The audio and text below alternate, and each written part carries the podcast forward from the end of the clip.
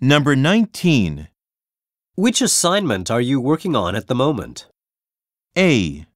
Yes, in a few minutes. B. Once I process these claims, C. an editorial for our next issue.